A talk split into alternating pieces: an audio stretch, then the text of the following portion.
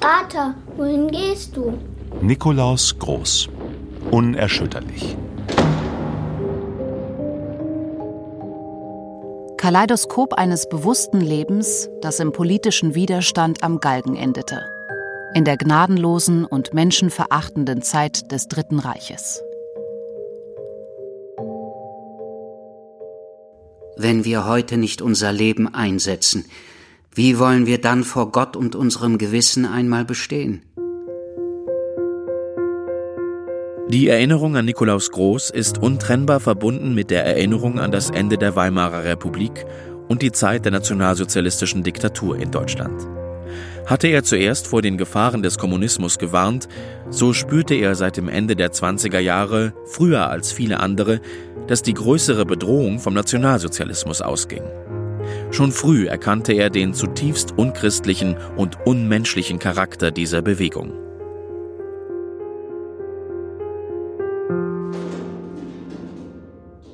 Fürstenberg, den 11.09.44. Herzlichste Mutti, ihr lieben Kinder, groß und klein. Ich glaubte euch noch nicht im Besitz meines ersten Briefes, da bekam ich bereits am Samstag, den 9.9., eure Antwort vom 6.9. in die Hand. Welche Freude! Ich kann sie euch nicht beschreiben. Und abends spät kam noch ein kleines Päckchen mit Pfirsichen aus unserem und sicher auch aus Nachbarsgarten. Vielen, vielen Dank, ihr Lieben alle.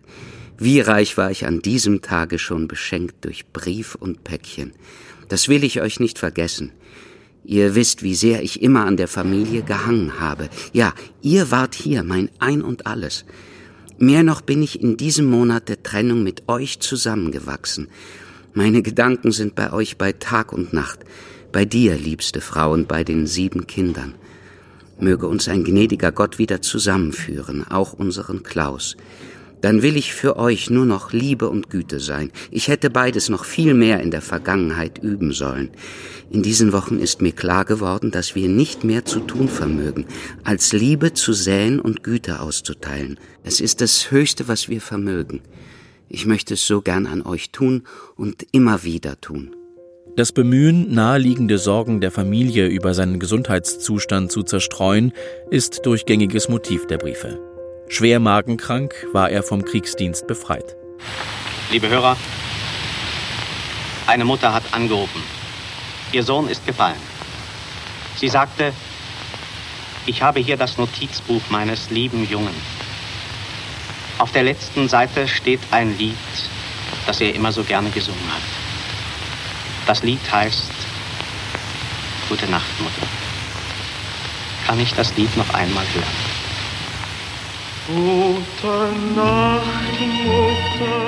In diesen Wochen ist mir klar geworden, dass wir nicht mehr zu tun vermögen, als Liebe zu säen und Güte auszuteilen. Es ist das Höchste, was wir vermögen. Wie sehr ihn die Trennung schmerzt, ist deutlich.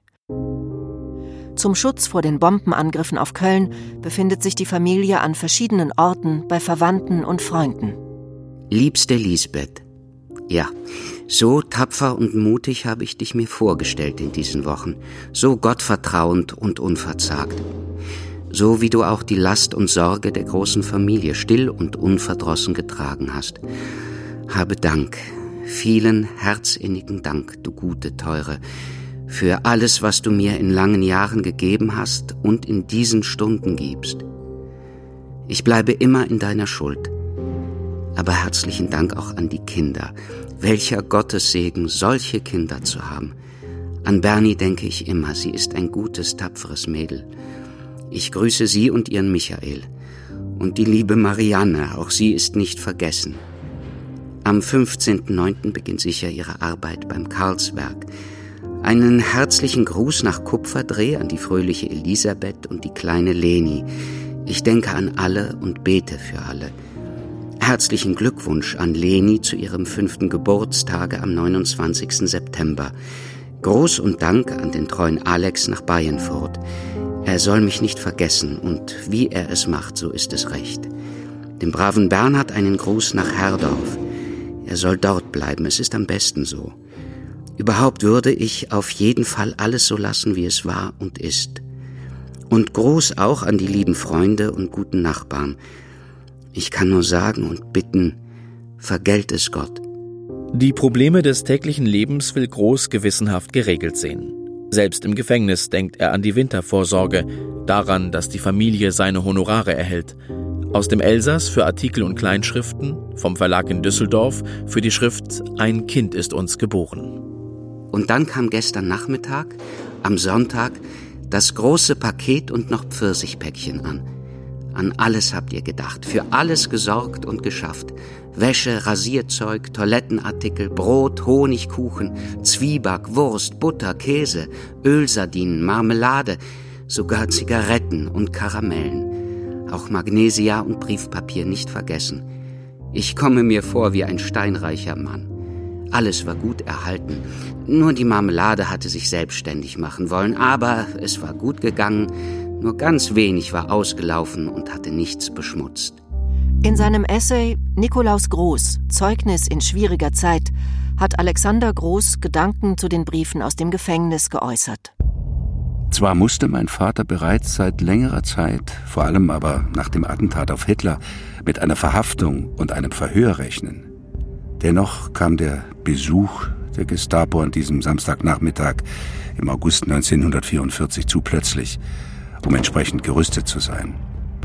So fehlte ihm vieles, als er schließlich in der Zelle des Gestapo-Gefängnisses als politischer Gefangener Nummer 1499,4-144 inhaftiert wurde.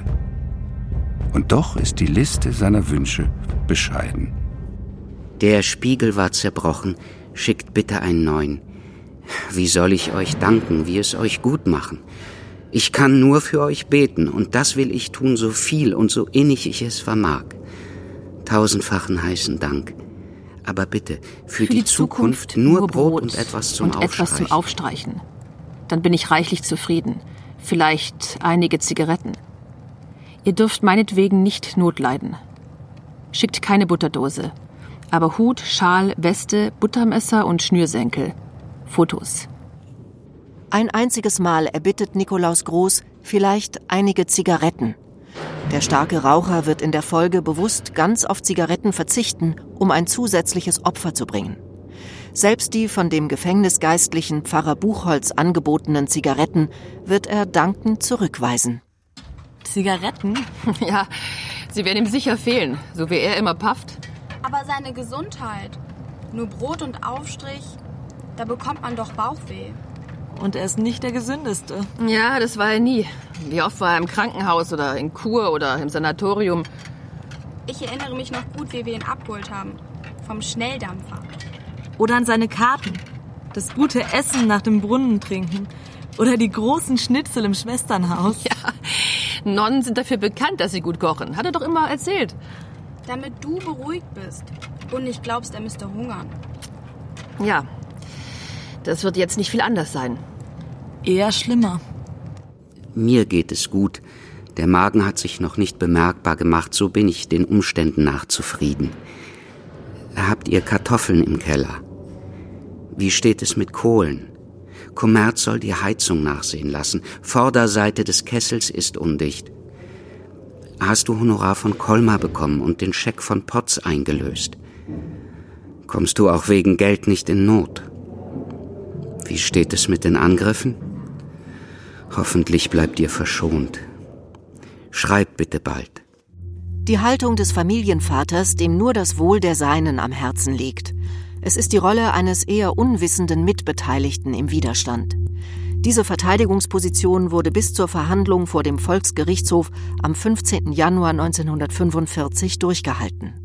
Eine solche Prozessstrategie war keineswegs außergewöhnlich. Auch andere Widerstandskämpfer, etwa sein Zellennachbar Eugen Gerstenmeier, haben versucht, diesen Weg in der Hoffnung auf ein milderes Urteil zu beschreiten.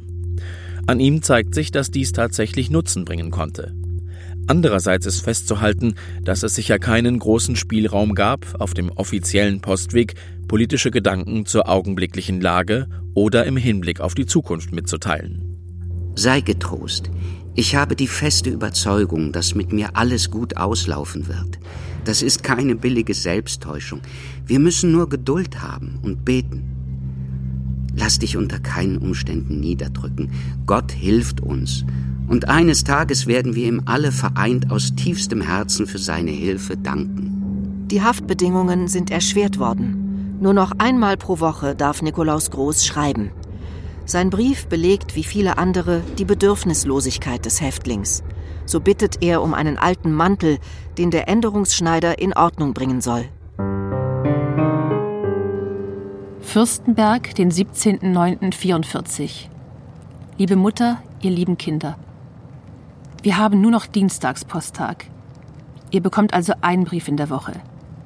Ihr selbst könnt ungehindert schreiben und ich bekomme alle Post. Einen zweiten Brief habe ich von euch noch nicht bekommen. Wohl die Fotos. Wohl die Fotos. Sie schmücken nun meine Sie Klause. schmücken nun meine Klause. Welcher Augenblick, Welcher und Augenblick welche und Erinnerung. welche Erinnerung mit einem Male alle die lieben, teuren Gesichter und Gestalten vor mir zu sehen. Nun habe ich meine Lieben wieder alle um mich versammelt. Im Bilde nur, aber beten wir, dass es auch in Wirklichkeit wieder so werde. Ich bekam dann noch zwei Pakete mit Wäsche, kleine Kuchen, Zwieback, Röstbrot, Butter, Käse, Wurst und ein kleines Stück Speck. Vielen, vielen Dank und möge ich es euch wieder gut machen können. Mit wie viel Liebe und Mühe, gute Lisbeth, hast du das zusammengetragen, verpackt und mit tausend heißen Wünschen abgeschickt. Aber bitte schicke nicht so viel. Nur an Brot und Aufstrich liegt es mir, Röstbrot oder Zwieback auch. Aber keine Konserven oder Leckereien. Was ist? Das ist dick durchgestrichen. Fünf bis sechs Zeilen. Zensur. Unlesbar gemacht. Man darf ja auch nicht alles schreiben. Gefährlich. Alles schreiben? Das darf er doch schon lange nicht mehr. Das stand ja auch im vorletzten Brief. Klar und deutlich. Ich brauche euch nicht zu sagen, dass andere Fragen und Angelegenheiten als die unseres persönlichen und familiären Lebenskreises in unseren Briefen nichts zu suchen haben. Ihr seid es, die mich interessieren. Aber, und das kann ich nicht oft und herzlich genug wiederholen, schulde ich dir, liebste Frau, unnennbaren Dank. Hat Kommerz dich ausbezahlt? Und kannst du die Pension für Alex, Bernhard, Liesel und Leni tragen? Lasse, wenn eben möglich, auf alle Fälle die Kinder, wo sie sind. Sie sind dort am geschütztesten. Äh, Sage den Kindern, dass sie innig und echt beten. Nur wenn unser Gebet aus der Tiefe des Herzens kommt, dringt es bis zu Gott. Gut, vor allen Dingen gut beten. Sage es den Kindern. Was machen deine Herzbeschwerden? Halte dich tapfer. Mir geht es gesundheitlich gut. Mein Magen ist Mein sehr Magen ist sanftmütig. sehr sanftmütig. Eine Wohltat, Eine ist die Wohltat reine ist die Wäsche. reine Wäsche. Badegelegenheit gibt es hier in ausreichendem Maße. Jeden Tag ein bis zweimal Spaziergang. Wenn ich nun die Bücher bekomme, ist auch der innere Mensch versorgt. Soeben erhielt ich eine große und freudige Sonntagsüberraschung. Ein Paket mit Hut, Schal, Weste, Strümpfen, Zwieback, Butter, Birnen und Bürste, Schnürsenkel. Nun bin ich gut versorgt, dank eurer Liebe und Opfer. Aber bitte, schickt nicht zu viel Butter. Braucht sie für euch. Ich kann nicht essen, was ihr euch abziehen müsst. Bitte, hört auf mich. Und seid alle von Herzen bedankt. Das Ausbleiben der Post hat mich in große Unruhe versetzt. Die Angriffe bei euch werden heftig und häufig sein. Wenn Post ausbleibt, kann es nicht an euch liegen. Es kann nur sein, dass Angriffe die Beförderung hindern. Hoffentlich treffen euch die Angriffe nicht.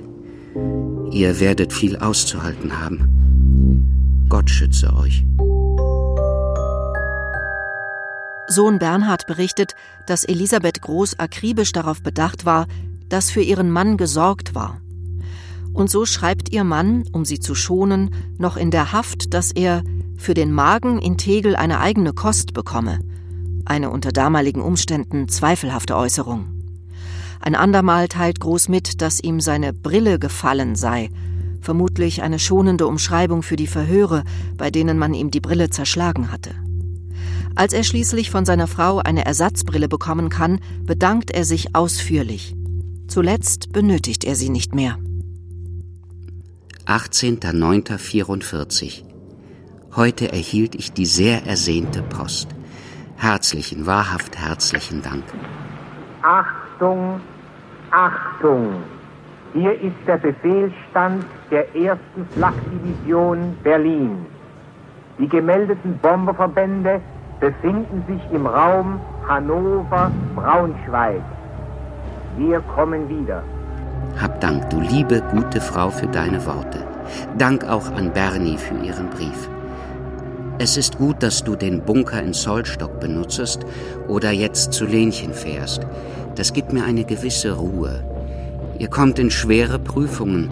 Vielleicht können wir unser Heim doch nicht retten. Aber wenn ihr nur alle gesund und bewahrt bleibt, dann wollen wir Gott danken. Andere Menschen müssen oder mussten gleiche Kriegsnot überstehen. Bewahrt euch euer Vertrauen. Wenn mein eigenes Volk an einer solchen Prüfung zerbrechen würde, könnte ich darüber dann keine Träne weinen. Es hätte nichts anderes verdient. Es würde sein eigenes Schicksal sein dass es sich selbst zuzuschreiben hat.